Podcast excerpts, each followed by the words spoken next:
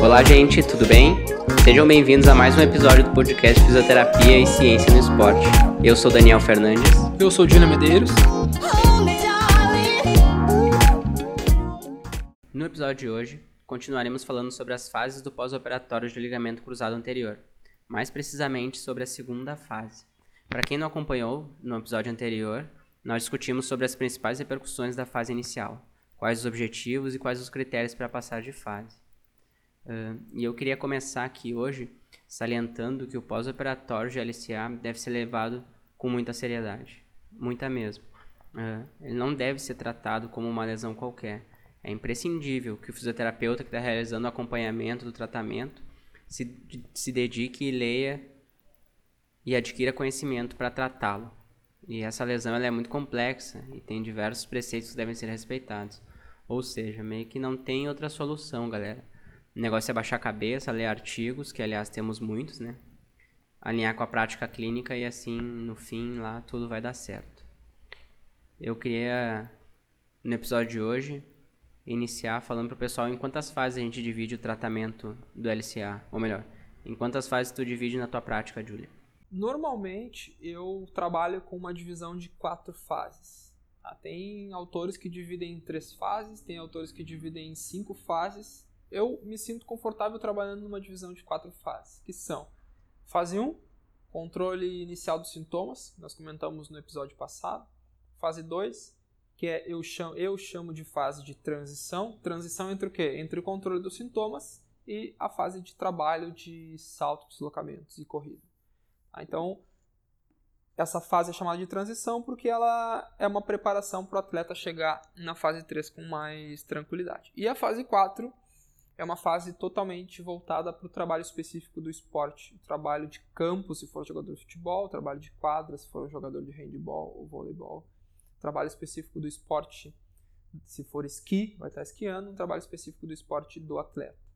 Beleza, vamos lá.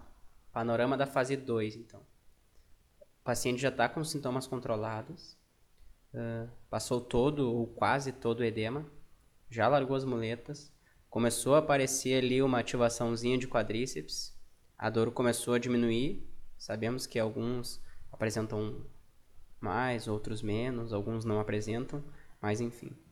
Uh, e o paciente chegou para ti. O que, que nós faremos? Bom, lembrando que a primeira fase ela leva de duas a quatro semanas para ser controlada, considerando que o paciente chegou para ti precocemente, chegou para ti com primeiro, segundo, terceiro, até o quinto dia pós-operatório, para que tu consiga então orientá-lo e ele controlar esses sintomas no tempo. Se o paciente chegar para ti com os sintomas da primeira fase ainda presente, obviamente que tu vai ter que retomar situações da primeira fase para que ele tenha condição de prosseguir para a segunda. Porque existem critérios que nós vamos comentar depois para ele realmente passar para uma fase 2 de uma forma segura. Ah, então, digamos que ele chegou com sintomas controlados ou chegou para ti precocemente e tu controlou esses sintomas. A fase 2 ela inicia com a recuperação funcional. Então, o nome da fase 2 pode ser dado como recuperação funcional, ou seja, devolução da função.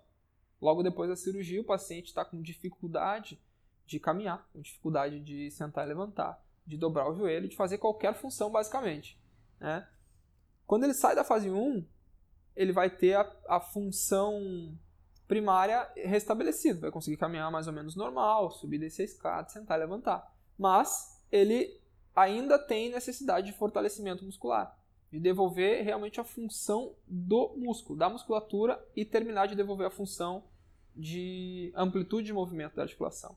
Então, a fase 2 ela é composta por exercícios múltiplos, depois nós vamos comentar um pouquinho sobre cada abordagem de exercícios, mas exercícios múltiplos para que o paciente vá aos poucos normalizando a vida.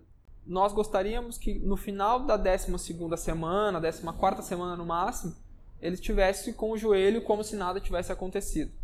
Ele estivesse com o joelho controlado, a vida normal, só não ter voltado para o esporte realmente porque a cicatrização, a ligamentização do enxerto ainda não aconteceu por completo e ele precisa de trabalho específico das fases 3 e 4. Mas, durante a sua rotina de vida, ele não vai ter nenhuma sintomatologia mais ao longo dessa, desse processo. Eu vou aproveitar teu gancho seguindo a cronologia, uh, quais seriam então esses critérios para fazer a transição da fase 1 para a fase 2? Para chegar o momento de dizer, ok, já está pronto para receber uma abordagem que envolva alguns tipos de exercício. Porque a gente sabe que para desenvolver essas funções vão ser através do, do fortalecimento, que tu começará nessa fase, né? Perfeito. Então, assim, como eu sempre gosto de salientar, o tempo não é o critério. A gente usa como direcionamento.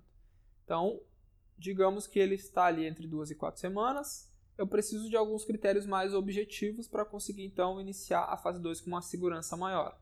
Obviamente que cada paciente vai ter uma, algumas peculiaridades, alguns sentem mais dor, alguns não respondem bem a um exercício que outro, enfim, cada protocolo vai ser flexibilizado de acordo com a necessidade e com a condição de cada paciente.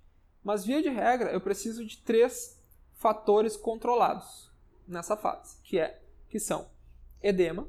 O edema tem que estar controlado, não necessariamente zerado, mas o joelho já tem que estar com um aspecto bem mais próximo do normal do que na primeira semana de pós-cirúrgico. Eu preciso ter a extensão completa, caso contrário, eu não consigo ativação de quadríceps, não consigo dar sequência nos exercícios de cadeia cinética fechada, por exemplo.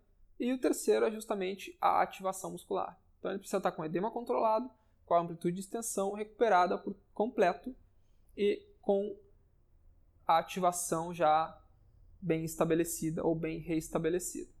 Um quarto critério que também pode ser utilizado, que não é necessariamente uma obrigatoriedade, mas é a amplitude de flexão, que já poderia nesse momento estar entre 60% e 70% da perna não afetada. Tá? Vamos colocar aí uma média de 100, 110 graus. Tá? Se possível estar mais, beleza, mas lembrando que cada paciente vai caminhar no seu tempo dentro do ganho da flexão, então não é um critério que se ainda não foi atingido, ele não vai poder começar a fase 2. Ele pode, mas de preferência que ele esteja já com uma amplitude de flexão maior que 90, vamos colocar assim. Isso mostra a importância de agir com eficácia na fase 1, né? Eh, eu falo que eu adoro quando os pacientes chegam nos primeiros dias de pós-operatório, eh, porque é quando conseguimos ter o maior nível de sucesso nessa fase. Claro, falando da minha eh, experiência clínica, né? Quanto antes ele chega, mais sucesso eu consigo ter, tanto na primeira fase quanto no tratamento inteiro, na verdade. É tudo uma cascata de coisas, né? Ah, e como tu disseste, para iniciar a segunda fase nós precisamos ter alguns critérios, né? Uh, quanto antes ele chega, antes a gente pode passar as informações necessárias e com mais eficácia a gente atinge esses objetivos, né? Uh, me diz agora quais os objetivos então da fase 2 e o que, que ela contempla. A fase 2, novamente falando da recuperação funcional, ela vai basicamente se basear em exercícios. Vamos colocar como os exercícios em cadeia cinética fechada sendo primordiais nessa fase, e aí eu deixo livre. Quem tem acesso a um leg press, maravilha. Quem não tem, o agachamento, tanto bilateral quanto unilateral, funcionam muito bem. Tá? Obviamente que respeitando uma progressão inteligente e sempre acompanhando sintomatologia. Tá? Não é permitido que o paciente faça qualquer atividade e sinta piora de um sintoma ou outro. Se ele fez uma sessão e chegou no outro dia ou foi para casa e o joelho inchou, a sessão foi forte demais. Reveja o que está acontecendo ali dentro do protocolo para adaptar de acordo com a situação atual dele. Então, exercício em cadeia cinética fechada, exercícios de fortalecimento de posterior de coxa. Os exercícios de fortalecimento de posterior de coxa após a reconstrução de LCA na fase 2 são fundamentais porque o enxerto normalmente é retirado de dois músculos da posterior, ou dois músculos flexores de joelho, né? Grácil e semitendine. Então, considerando isso, eu preciso começar a tratar como se fosse uma lesão muscular. A partir da segunda semana já começar a dar algum estímulo. Então, a partir da terceira, quarta, fortalecimento concêntrico ou e ou isométrico, evoluindo para o excêntrico ao longo do processo e estimulando essa musculatura para que ela vá adaptando. Lembrando também que a musculatura isquiotibial é agonista do LCA, ou seja, ela ajuda o LCA no controle da tíbia. A pata de ganso também é agonista do LCA, ajuda o LCA no controle rotacional do joelho. Né? E os dois músculos retirado, retirados para a confecção do enxerto são inseridos na pata de ganso. Então é interessante trabalhar com exercício posterior para que eu tenha uma espécie de restabelecimento desse mecanismo para também ajudar o enxerto no trabalho. A musculatura é fundamental na recuperação funcional desse paciente. Então, musculatura flexora também vai contemplar. Musculatura da panturrilha, fundamental. Fundamental. Muitos pacientes ficam com a hipotrofia importante de panturrilha, até porque ela muitas vezes é negligenciada, a gente foca muito em outras musculaturas e em outros exercícios, a panturrilha vai afinando, vai ficando hipotrófica e isso não pode acontecer. Tá? Então já começar o exercício de fortalecimento de panturrilha respeitando a progressão tá? e uma periodização inteligente nesse período para que eu recupere essa musculatura o quanto antes. Musculatura adutora, parece que eu estou sendo redundante aqui, falando óbvio, mas é importante colocar todos os grupos para que a gente não deixe passar ninguém. Tá? Então, musculatura adutora. Também vou trabalhar numa progressão muito inteligente, numa progressão muito tranquila, porque um dos adutores, que é o grácil, foi retirado para um enxerto. Então é importante não sair tocando muita carga e progredindo mais tranquilamente dentro do fortalecimento de adutor, passando com exercícios de, com resistência elástica ou, ou caneleiras ou peso do segmento e evoluindo para exercícios mais complexos como o Copenhagen, por exemplo. Tá bom? E aí entra, vocês devem estar notando que eu não comentei do exercício de cadeia cinética aberta para quadríceps. Né? Essa é uma discussão muito, muito calorosa hoje. Inclusive, eu tenho uma opinião talvez um pouco diferente dentro da inserção ou não desse exercício, mas nós precisamos entender sobre biomecânica, tá? Biomecânica tanto de carga externa quanto de carga interna. Então eu preciso de exercícios que não me gerem, por exemplo, facilidade de dor anterior no joelho. Eu estou com o meu mecanismo extensor afetado e não posso sair colocando muita carga, por exemplo, numa cadeira extensora, porque isso, a tendência é que isso gere sensibilidade no joelho, tá bom? Existe também uma, uma discussão sobre uma certa lacidão no enxerto, embora isso não seja comprovado em absolutamente lugar nenhum, que há possibilidade de, de laciar o enxerto através de um exercício. Existe é uma ideia baseada em estudos em vivo e em estudos em modelo biomecânico que avaliaram o estiramento do LCA tanto em vivo de novo, tanto em vivo quanto em estimativas biomecânicas em exercício cadeia cinética aberta, ou seja, os ângulos finais de extensão tendem a estirar mais o enxerto. Se isso é prejudicial ou não, não sabemos ainda. Nós imagin... Alguns imaginam que sim, outros imaginam que não, e ainda fica essa, essa discussão. Então eu deixo bem livre para o fisioterapeuta fazer sua própria leitura. Tá? Eu tenho minha opinião sobre isso, mas, de novo, eu não gosto de estar tá salientando opinião, porque a minha opinião é baseada na minha leitura. Eu preciso que, em alguns assuntos, cada fisioterapeuta tenha a sua opinião baseada na sua leitura para que quem ganhe seja o paciente. Então, exercício de cadeia cinética aberta, o que se sabe é que, se não quero correr risco nenhum, se eu sou um pouco mais conservador, o que eu posso trabalhar é a famosa angulação de proteção, que é entre 90 graus de flexão e 45 graus de flexão. Até 60 graus de flexão é tranquilo. Tá? Então, trabalhar a cadeia cinética aberta numa angulação considerada de proteção pode ser conveniente para que eu não tenha risco nenhum. Se eu estou inseguro com relação a isso, trabalho nessa angulação para que eu consiga trabalhar em cadeia cinética aberta. O que eu não admito é não trabalhar a cadeia cinética aberta. Tá? A, a, articulação passou por um processo tão agressivo que a inibição ela é inevitável. Tu trabalhar só a cadeia cinética fechada, e eu já tenho uh, evidências para isso, trabalhar só em cadeia cinética fechada, duas coisas acontecem. Uma, a evitação do membro afetado e a inibição da utilização do quadríceps. Eu começo a utilizar muito mais glúteo e posterior para fazer o um movimento de agachamento, por exemplo, do que musculatura quadríceps. Então eu tenho formas que o corpo encontra de evitar a utilização daquele, daquele músculo naquele momento.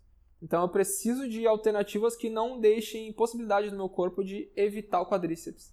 Uma cadeia cinética aberta é fundamental nesse processo. Trabalhem em ângulo de proteção se for o caso. Usem e abusem da isometria. Há muito volume no começo. Daqui a pouco a gente vai comentar sobre um pouquinho sobre periodização. Mas usem e abusem do volume. Não vai ter risco de dor entrando no joelho. Risco absolutamente nenhum de lacidão no enxerto, se esse é o teu medo e a tendência é que o processo aconteça de uma forma muito mais regular e, e prazerosa nessas oito semanas aí, mais ou menos, que nós vamos permanecer na fase 2. Tem alguns pontos importantes nessa tua fala que eu gostaria de frisar aqui para o pessoal. Primeiro, essa negligência do membro ela ocorre e é extremamente ruim para nós e para o paciente. E isso precisa ser observado e precisa ser corrigido. É, por isso que a gente tem que estar atento e observar bem a maneira como o paciente está se movimentando. Não adianta simplesmente botá-lo a fazer um agachamento e deixá-lo. Que a gente vê bastante isso por aí. No teu curso, inclusive, tem uma parte bem legal que tu ensina algumas técnicas, né? Para que ele não consiga negligenciar essa perna operada. Quando vai fazer um senta e levanta, por exemplo. Alguns posicionamentos e algumas angulações para que ele tenha que usar aquele membro, inevitavelmente. Outra coisa legal que tu falou é sobre a posterior de coxa ser um agonista do LCA. Uh, que é que, para os nossos ouvidos entenderem o que tu quis dizer, é que quando tu realiza um agachamento, por exemplo, tu gera um estiramento dessa musculatura posterior de coxa. E ela, consequentemente, vai segurar a tua tíbia e gerar um vetor uh, de posteriorização em relação ao fêmur, ou seja, vai impedir que faça o movimento de translação anterior da tíbia, que é o movimento que o que o LCA é responsável por segurar, né? É o movimento que gera carga sobre ele. Uh, e essas informações elas são importantes, né? Embora passem batido às vezes, é legal entender biomecanicamente o que acontece e por que nós estamos protegidos nessas situações. Uh, tem bastante gente que aparece para mim e pergunta se pode fazer o agachamento, uh, se é seguro, se não vai, por, se não vai forçar. e é isso aí, cada um tem os exercícios de preferência só é necessário contemplar as valências corretas, né? Feito tudo isso, provavelmente vai, vai dar certo lá no final. Lembrando, se tu chegou na fase 3 bem, fica tudo mais tranquilo, porque a partir daqui tu depende um, um pouco mais das ações cinesterapêuticas e não modificar fatores como gestão de água, por exemplo, ou mudar e controlar a alimentação do paciente, que é difícil. E em relação à cadeia cinética fechada e aberta, ela é bem polêmica mesmo, né? Acho que é, vale a pena um, um podcast só disso, ou um webinário, alguma coisa assim. Vale a pena uma discussão só disso. Talvez daí eu dê minha opinião tal. Mas, de novo, não sou muito. Tem, tem, tem assuntos que, que são muito calcados na opinião. E aí ninguém ganha com isso. E quais são os objetivos uh, da fase 2? Então, tu vai fazer lá uma determinada série de exercícios da tua preferência, contemplando todas as musculaturas de interesse para que ele retome a função. E eu preciso chegar na fase 3 com a condição de encarar a fase 3. Lembrando que a fase 3 é responsável pelos exercícios de salto, deslocamentos, corrida já inserido nessa fase também. Obviamente que ele precisa atingir os critérios. Então, o objetivo principal é deixar o paciente forte o suficiente e em condições de encarar as atividades que eu vou propor na fase 3 sem que o joelho sinta. Então a musculatura tem que estar preservada, tem que estar próxima da normalidade. Nós vamos comentar no próximo episódio sobre os critérios para passar para a fase 3 com segurança. Mas o meu objetivo na fase 2 é reestabelecer toda a função muscular, não necessariamente 100%, mas o suficiente para que ele suporte a fase 3 sem problema nenhum. Obviamente que a fase 3 vai passar também por uma progressão muito inteligente e muito tranquila, mas ele precisa chegar em condição.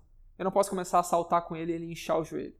Isso é um erro muito grave. Significa que ou minha fase 2 foi muito abaixo do que poderia ter sido, e ainda por cima eu não avaliei os critérios para passar para a fase 3, e ele chega na fase 3, vai saltar um caixote e enche o joelho. Isso para mim é o que é o mais inaceitável ele não pode estar passando de fase e inserindo exercícios a, a qualquer custo. É, hoje vamos fazer uns saltos, ou só baseado no tempo. Há 12 semanas, 14, vamos fazer uns saltos.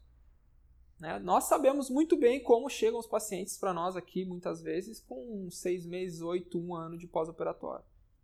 Né? Com hipotrofia muito importante, sem condição nenhuma. Alguns nem correram ainda, depois de 8 meses de cirurgia. Então, e nem podem. Eu não poderia, ah, oito meses, não, já pode correr. Não, não pode. Eu precisaria avaliar esses critérios. Então é importante sempre ir acompanhando isso ao longo do protocolo e avaliando os critérios. Se eu tenho um objetivo, eu preciso ver se eu alcancei esse objetivo. Como é que eu vejo se eu alcancei o objetivo? Avaliando. Ponto final. É, é uma questão simples de capacidade de demanda, né?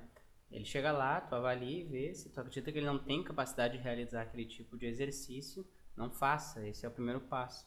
Se ele chegou lá, tu fez um salto, o joelho dele inchou ou gerou alguma reação que não estava sendo esperada, é porque ele não estava preparado para aquilo. Alguma falha teve ao longo do processo, né? Isso é muito importante porque vem a questão de, de sensação do paciente mesmo, né? Função subjetiva. Então é importante talvez estar tá entendendo isso, porque se o paciente fala para ti e tu sente muita firmeza no que ele está falando, que ele não se sente seguro, a tendência é que ele não vai bem. Então a avaliação serve inclusive para isso, né? Para tu sentir que ou para ele sentir que está indo bem, para ele sentir, ah, realmente eu estou recuperando minha força, realmente estou me sentindo forte e tal. Dá informação para que ele se sinta melhor com relação ao joelho dele. Porque se ele não se sente bem com relação a ele mesmo, a tendência é que os exercícios de progressão não funcionem bem. Se ele olha para o caixote já, já sua, já fica com medo, já fica inseguro, a tendência é que o trabalho não vai funcionar bem. Então tu precisa de dar mais aporte para ele, para que ele tenha um, uma segurança maior no joelho. É, e isso aí vai se dar através de todas as avaliações que tu vai fazendo ao longo do tratamento, né? Tanto de força quanto de percepção subjetiva do, do paciente, de como ele está, como ele está se sentindo. E, e é isso aí. Então ficamos por aqui em mais um episódio. Até a próxima.